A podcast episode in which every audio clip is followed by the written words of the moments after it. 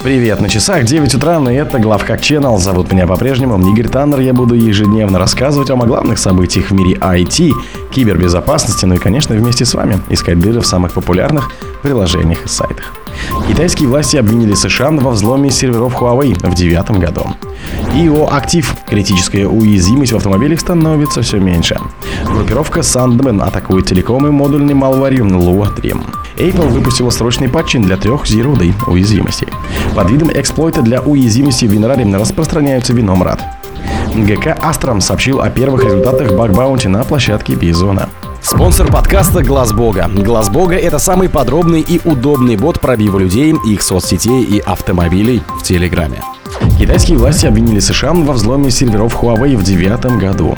Министерство государственной безопасности Китайской Народной Республики опубликовало официальное заявление в WeChat, в котором обвинило США во взломе серверов компании Huawei в девятом году и проведении ряда других кибератак с целью хищения важных данных. В сообщении утверждается, что недавно на серверах Северо-Западного политехнического университета было обнаружено шпионское ПО Second Date, которое, по данным китайских властей, было создано киберподразделением ANB TAO и тайно работало на тысячи сетевых устройств во многих странах мира.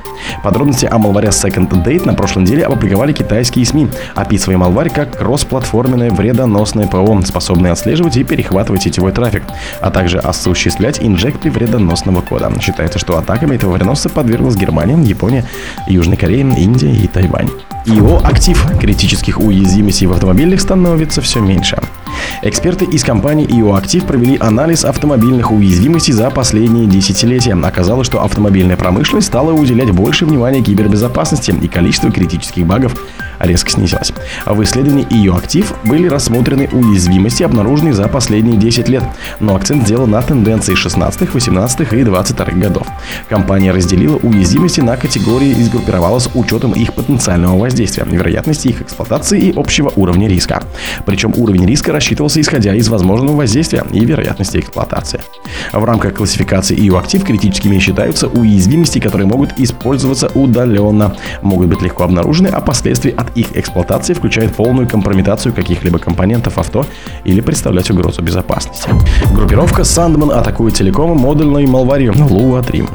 Совместное расследование компании Sentinel Labs и Q Group GmbH обнаружило шпионскую кампанию неизвестной ранее группировки Sandman, направленную на поставщиков телекоммуникационных услуг на Ближнем Востоке, в Западной Европе и в субконтиненте Южной Азии.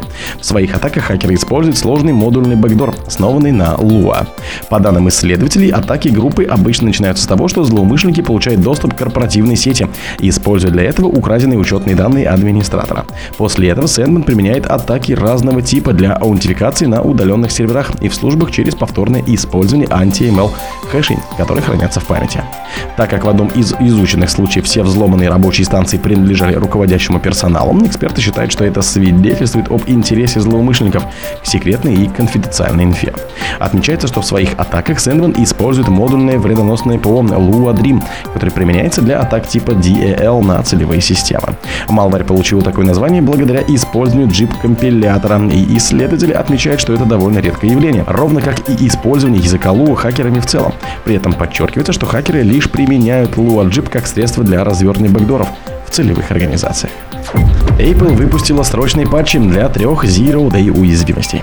Компания Apple выпустила экстренный патч для исправления трех уязвимостей нулевого дня, которые уже использовались в атаках на пользователей iPhone и Mac. Таким образом, в 2023 году в продуктах Apple было устранено уже 16 Zero Day уязвимостей. Сообщается, что все проблемы обнаружены экспертами из Citizen Lab и Google Threat Analysis. Одна проблема была найдена в браузере движке WebKit, а другая в составе Security Framework, что позволяло злоумышленникам обходить проверку подписи с помощью вредоносных приложений, а также выполнять произвольный код через специально подготовленные вредоносные веб-страницы. Третья уязвимость найдена в коде Kernel Framework, который представлен API.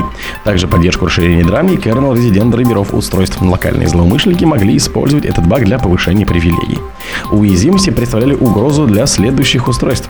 iPhone 8 и новее, iPad mini пятого поколения и новее, Mac под управлением macOS Mon 3 и новее, Apple Watch серии 4 и новее. Видом эксплойта для уязвимости WinRAR распространялся вином RAD.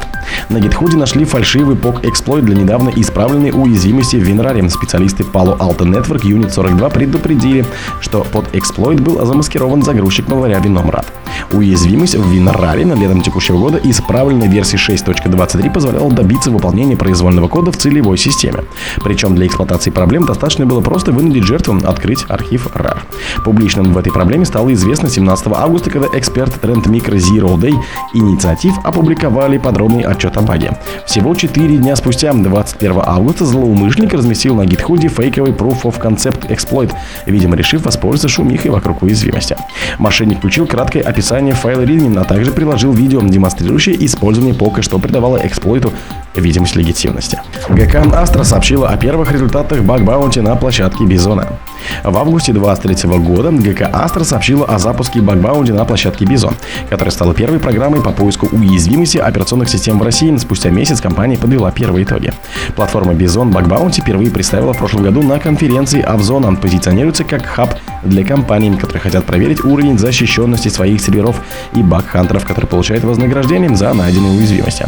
Напомню, что в рамках партнерства с Бизоном Astra разместила на платформе публичную программу с денежными выплатами. При этом Bug Bounty программа является не совсем обычной с точки зрения поиска уязвимости.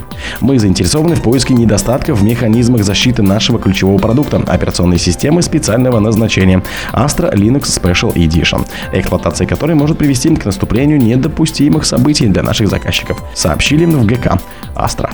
О других событиях, но в это же время не пропустите. На микрофона был Игорь Таннер. Пока.